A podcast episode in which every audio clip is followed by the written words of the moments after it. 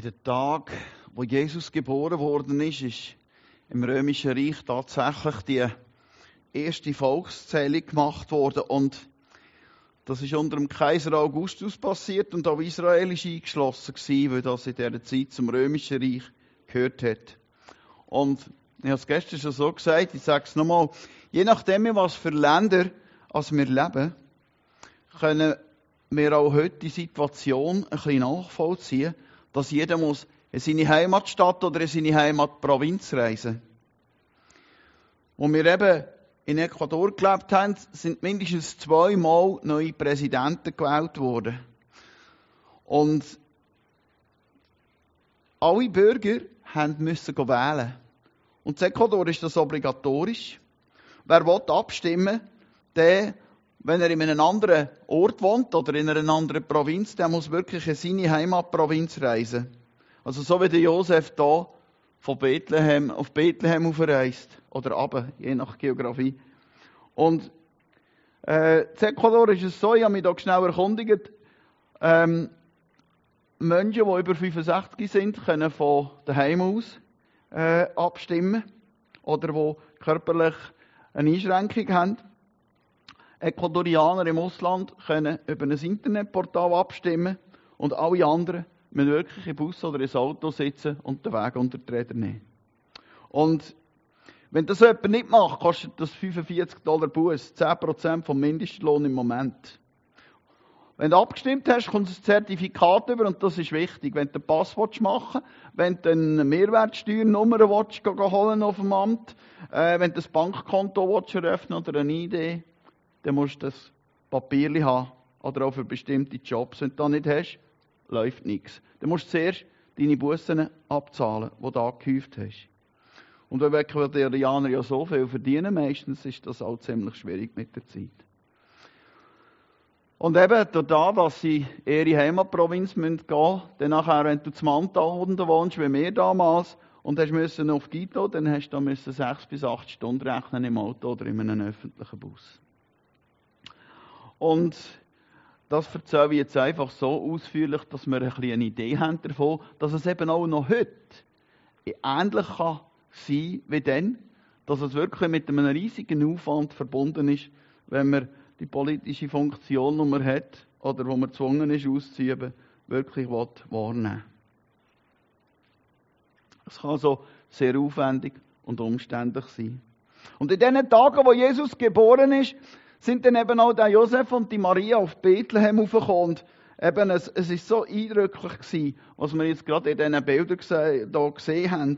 Also, für mich, also das muss ein grausamer Stress sein und ich denke mir, es ist da wirklich sehr gut wiedergegeben gewesen. Es ist eine hochschwangere Frau auf einem Esel, die da unbedingt an die Volkszählung auf das Bethlehem hat müssen. Und äh, wie es meine Frau geschildert hat, also alle die unter uns, die schon mal geboren haben, als Frauen, die wissen, was das bedeutet. Und die wissen auch, wie froh man kann sein kann, wenn dann eben es möglich wird, dass man ins Spital kann und in Sicherheit sein. Wir haben eben auch einen Fall erlebt im Hochland oben, wo eine Mitarbeiterin von uns einen Sohn geboren hat und der hat gesagt, hey, kannst du noch nicht gebären? Wir haben die Stationen gerade gefüllt, es ist noch kein Platz, kein Bett. Und dann bist du dort im Spital und bist in deinen Wehen. Also ich als Mann, wer bin ich, so von etwas zu reden überhaupt? Aber ich mache es halt jetzt gleich. Ähm, aber dann bist du dort in diesen Wehen drin und, und es geht und geht einfach nicht. Kein Bett, das frei wird. Und die müssen warten. Irgendwann ist es dann doch gegangen. Und äh, so, so mal das von dem Spital her. Und dann das Zweite, wo war, die Ärzte haben dann nicht richtig nachgeschaut, nicht richtig hergeschaut beim Kind und da hat es viel Wasser in der Lunge gehabt, hat bleibende Schäden im Hirn davon getragen. Das Kind ist heute auch etwa 1, 22. Das war unser ecuadorianischer Götti-Bub, den wir noch hatten. Und das ist also auch Ganz schwierig. Wenn dann dein Kind wirklich beeinträchtigt wird, wegen so medizinischem, ich kann es nicht anders sagen, Blödsinn, Engpass. Und da leben wir da in der Schweiz dann doch in einem recht äh, guten Milieu. Eine Geburt bleibt das Risiko, aber mindestens von der Abdeckung von der Spitalbett her haben wir es, glaube ich, in der Schweiz schon ein bisschen besser. Weil Jesus in der Zeit also geboren ist, wo die Volkszählung ist, haben also alle müssen in die Heimatstadt rauf. Und dann hat es irgendwann halt keine Herberge. Irgendwann sind die Zimmer gefüllt. Und auch für Leute, die zwar in Bethlehem das Bürgerrecht haben, aber halt nicht dort wohnen. Und in dem Fall von Maria und Josef kommt jetzt noch speziell eben dazu, offenbar haben, hatte Josef keine Eltern mit in Bethlehem und auch keine Verwandten und Freunde, weil orientale Menschen sind ja eigentlich sehr gastfreundlich. Äh, so wie sie in Südamerika sagen, für einen Schlanken haben wir noch Platz im Bus. So äh, sind auch orientalische Menschen sehr gastfreundlich und, und äh, nehmen Menschen an und hilfsbereit. Aber die Herbergen sind überfüllt und kein anderer hat mit Platz gehabt. Und das zeigt auf einen Teil auch auf, wie arm und unbedeutend das Josef und Maria sind. Weil äh, Kleider machen Leute. Es ist so auf der Welt. Wenn also jetzt die hergestanden wären und noch ein paar Goldfäden in ihren Tüchern hätten und noch ein bisschen entsprechende Worte hätten im Mund, dann nachher hat es wahrscheinlich schon Platz gegeben, irgendwann. Und äh, erst recht, weil Maria so kurz vor ihrer Geburt gestanden ist. Es ist also wirklich eine recht brutale Situation von diesen Gastwirten her oder von diesen möglichen her, wo sie hätten aufnehmen können, dass sie gesagt haben, ja komm, dort im Stall hat es noch Platz. Erst recht dann eben, wenn sie gesehen haben, in was für eine Situation Maria ist. Es hat keinen Platz in Bethlehem. Und jeder winkt ab und sagt, nein, es tut mir leid, alle Zimmer sind beleidigt, auch wenn Maria im Bauch ein Kind trägt, haben wir gerade an verschiedenen Orten in der Region gesungen während der Topfkollekte. Und wenn ich in den Text vom Lukas hineinschaue, Lukas 2 da, die Ankunft von Jesus, dann ist das eigentlich ja das volle Ja von Gott. In dem Lukas 2 steht nämlich eben, dass sich jeder hat müssen in die Heimatstadt begeben und der Josef auch gegangen ist und dann für Maria eben die Stunde von dieser Geburt gekommen ist. Jesus ist das volle Ja von Gott zu uns. Und durch seinen Sohn hat Gott uns aufgenommen. Gott, der keinen Platz gefunden hat auf der Welt, durch seinen Sohn hierher zu kommen.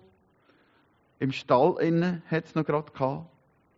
Und dann ist es kaum zu begreifen, dass wir Menschen ein Nein haben. Und die Bibel sagt es dann auch so, er ist von allen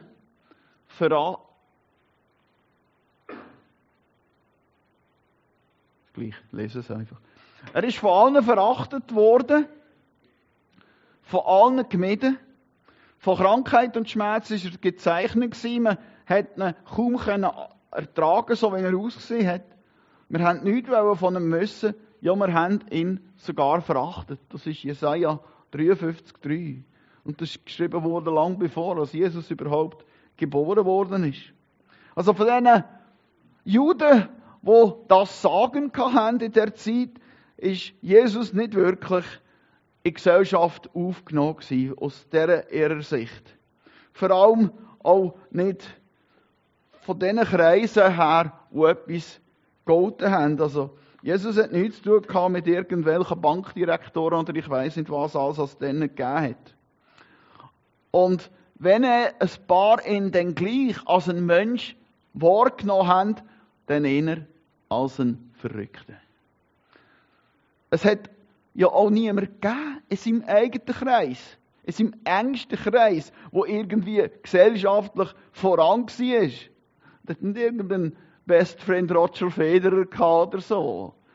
Ähm, sondern das sind alles so ein paar Fischer gewesen, ein paar Frauen, Zöllner und dann noch zu Prostituierte, die mit dem abgehängt sind. Die latinische Version vom Alten Testament vom Jesaja 53 übersetzt denn, dass eben Jesus, dass die Menschen Jesus als der niedrigste und als die verachtetste Person unter den Menschen angeschaut haben. Oder werden anschauen. Er ist verachtet worden wegen den Umständen von seiner Geburt. Also wer kommt schon in einem Stall auf die Welt? Von seiner Herkunft aus Nazareth, das korrupteste Kaff in Israel. Und auch von seiner Erziehung her, von seiner äußeren Erscheinung her im öffentlichen Leben. Er war nicht irgendein Schalltyp oder so. Und dann natürlich eben von den Leuten, die mit dem durchs Land gezogen sind und von denen, die ihm zugelassen haben. Das sind so die Ausgestoßenen gewesen. Und wenn ein paar voran da sind, haben sie es im Geheimen gemacht, dass sie nicht aus, aus ihren Jobs rausfliegen. Er ist auch verachtet worden wegen dem, was er gelehrt hat. Weil die Gesellschaft, die so auf die menschliche Vernunft zählt hat und auf ihren Rang und auf ihre Tradition, die hat das gar nicht erträgt. Und er ist auch verachtet worden wegen seiner Taten. Hey Mann, der hat da einen Sabbat geheilt, wie kann man noch? Todsünd, oder? Steiniger der Typ. So wie die Juden, die sogar behauptet haben, also wenn der überhaupt jemand hält, dann mit, der, mit dem Obersten von der Schlechten, nämlich mit der Kraft von Satan, haben sie vom Volk gerührt, deutsch gesagt. Und ganz besonders natürlich dann, wegen seinem Tod. Wer stirbt schon am Kreuz, außer den Verbrecher? Also das ist, was Jesus in dieser Zeit in der Wahrnehmung vom Volk ist. Und der Apostel Johannes im Rückblick auf das, was er erlebt hat mit Jesus, schrieb dann treffend, er kam in die Welt, die ihm gehört, und sein eigenes Volk nahm ihn nicht auf. Johannes 1, 11. Aber Christus, das Wort, wo Fleisch geworden ist, äh, Johannes 14, wo Mensch geworden ist, der ist ja nicht erst abgelehnt worden, als er als Mensch da war. Du jetzt Klammern auf. Der ist ja gemäss der Bibelausleger nicht erst dann sichtbar in den Menschen begegnet, sondern auch in einem Mose, wenn auch nicht in einem fleischlichen Leib. Aber er ist in einem Mose, in dem Dornbusch begegnet. Das ist der, der rettet. Und der hat ihm befohlen, hey, für die Israeliten aus dem Ägypten. Ja, er ist selber gekommen und hat sie mit seiner Kraft, mit seiner Hand an den Arm nach und packt und rausgeführt. Das ist ein Beweis von seiner Liebe und seiner Barmherzigkeit. Er hat sie geführt durch das Schilfmeer, die sind gelaufen auf trockenem Boden. Er hat sie durch die Wüste geführt als ein Wo und ist ihnen vorangegangen als eine Wolkensäule am Tag und als eine Feuersäule in der Nacht. Und er ist ihnen auf dem Berg Sinai erschienen und hat ihnen dort das lebendige Wort von Gott geschenkt. Das ist Jesus. Man sagt im theologischen Begriff der präexistente Christus. Und das ist er. Das hat er gemacht. Und sein eigenes Volk nahm ihn nicht auf, auch denn nicht. Die Leute im Volk denn in der Wüste haben nicht geglaubt und seiner Stimme nicht gelost. Sie haben sich gegen ihn aufgelehnt. Immer wieder neu. Da kann man auch im Hebräer nachlesen, im Brief. Sie haben sich aufgeregt und haben sie Heilig Geist betrübt. Und so, wie sie auch später das Wort abgelehnt haben von seinen Boten, von den Propheten, wo sie verachtet haben, wo sie gering geschätzt haben und teilweise sogar umgebracht haben. Auch der David, der König David, inspiriert vom Heiligen Geist, weist darauf hin. Die Mächtigen dieser Welt rebellieren, sie verschwören sich gegen Gott, den König, den er auserwählt und eingesetzt hat der König, das ist eben der Messias, hebräisch der Gesalbte. Das bezieht sich auf Christus. Und Jesus repräsentiert völlig Gott. Wer gegen Gott ist, ist gegen ihn. Und wer gegen Jesus ist, ist gleichzeitig auch gegen Gott. Ja, das ist kein Krippenspiel Christus, wo wir hier sehen, wenn wir in die Bibel schauen und auch kein Jingle Bells Gesäusel am Topf. Kollektetopf. Das ist die geistliche Wirklichkeit in ihrer ganzen Ausprägung. Das ist die Spannung. Das ist der Kampf zwischen Licht und Finsternis von Anfang an. Und mit uns gerade um die Weihnachtszeit, haben äh, weiss nicht, hat mein Schwiegervater einmal gesagt, heilige Zeit, die Leute spinnen wieder. Aber denkt es gerade um die Weihnachtszeit um ein Kreis also meistens ziemlich. Also gerade um die Feiern herum, da sehe ich immer wieder etwas so, also die Ritzen, die aufbrechen, wo es einfach wirklich den, den Kitt abbröckelt. Jesus bereitet seine Nachfolger darauf vor, dass auch sie nicht mit offenen Armen empfangen werden sein. Wenn er nicht mehr bei ihnen ist und sagt ihnen, Johannes 15, wenn die Menschen euch hassen, hey Leute, dann vergesst nicht, dass man mich schon vor euch gehasst hat. Und wir Christen haben im Laufe der Jahrhunderte den Hass von der Welt kennengelernt. Die Welt hat für Gläubige auch heute manchmal keinen Platz. Es ist darum nicht ohne Bedeutung, dass uns eingeschlossen Christen, Nachfolger von Jesus an ihrer Liebe untereinander erkannt werden. Währenddem als eben die Welt draussen nur Ablehnung kennt. Dort, wo ich mich immer wieder neu entschließe, meine Mitgeschwister mit all ihren Schwächen und Unzulänglichkeiten, die sie auch nach außen haben, und ich auch nach außen habe. Dort, wo ich mich entschließe, mein Nächste, mein Mitbruder, meine Mitschwester anzunehmen, so wie Jesus das macht. Weil ja auch ich nichts Besonderes vorzuweisen habe. Ich glaube, dort hat Christus Platz in unserer Gemeinde. Dort hat Christus Platz in unserem Leben. Wie sagt es den Jüngern, bevor er das sagt, dass auch sie sich nicht wundern, wenn sie verfolgt werden? Dort vor dem, vor dem Vers sagt der Johannes 15, 17, liebet einander. Und zwar nicht einfach, du bist mir sympathisch, ich bin dir auch sympathisch, sondern mit der Liebe, wo Gott uns schenkt. Mit der Agape, mit der aufopfernden göttlichen Liebe. Während uns die Welt möge mit Ablehnung gegenüberstehen, je nachdem, wir sollen einander bedingungslos annehmen und lieben, so wie Gott das mit uns macht. Und Jesus hat gehofft, dass die Jünger mit dem Wort, das er da sagt, vielleicht ein bisschen tröstet sind, wenn es dann wirklich so richtig prätscht von außen her.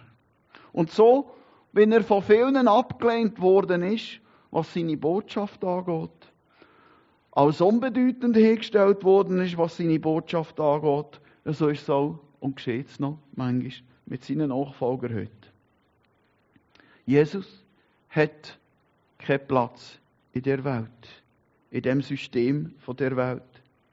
Und wir gehen an die Topfi und machen dort am Christkindli-Markt Bremgarten mit. Aber Hand aufs Herz, wie viel Christus findet man dort, wie viel Christkind findet man dort. Ich glaube, gerade aus dem Grund braucht es uns dort. Nicht, weil wir es sind, in unseren blauen Gewändchen, sondern ich glaube, wenn Christus in uns mitgeht, finden auch andere Menschen Christus. So ist mir dann auch geschenkt gewesen, bei den Leuten, die meinten, oben an den Topf gekommen sind und in der gestanden bin. Die haben keine Weihnachtszeitschrift, die haben gesagt, das brauche ich nicht. Die haben dann stattdessen Tee mitgenommen. Aber ihnen habe ich mitgeben, was ich mit Jesus erlebt habe, seit, seit ich 22 bin. Und dann dürfen erzählen, dass das, das Wichtigste ist an Weihnachten und nicht der Häuser mit Tee. Ja, es ist, äh, dass wir haben, darf ich eine Folie haben? Äh, merci. Wir haben wirklich kein Krippenspiel Christus vor uns. Es ist ein bisschen hergesagt, ich weiss es. Aber das ist die geistliche Wirklichkeit. Und es ist gut, wenn wir uns die geistliche Wirklichkeit vor Augen haben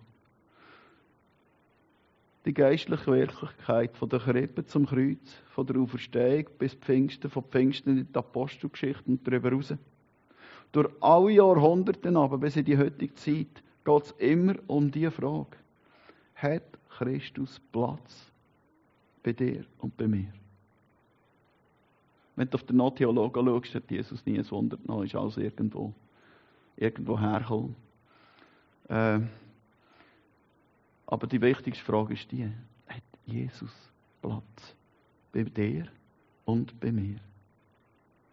Darum hat mir das Bild, das ich hier zeige, auf dem Insta, wo auf, von, einer, von, einer, von einer Seite heisst, äh, stammt, die heißt achtsames Christsein oder achtsames Christentum im Zusammenhang mit diesen Gastwirten wirklich äh, inspiriert für die Tage.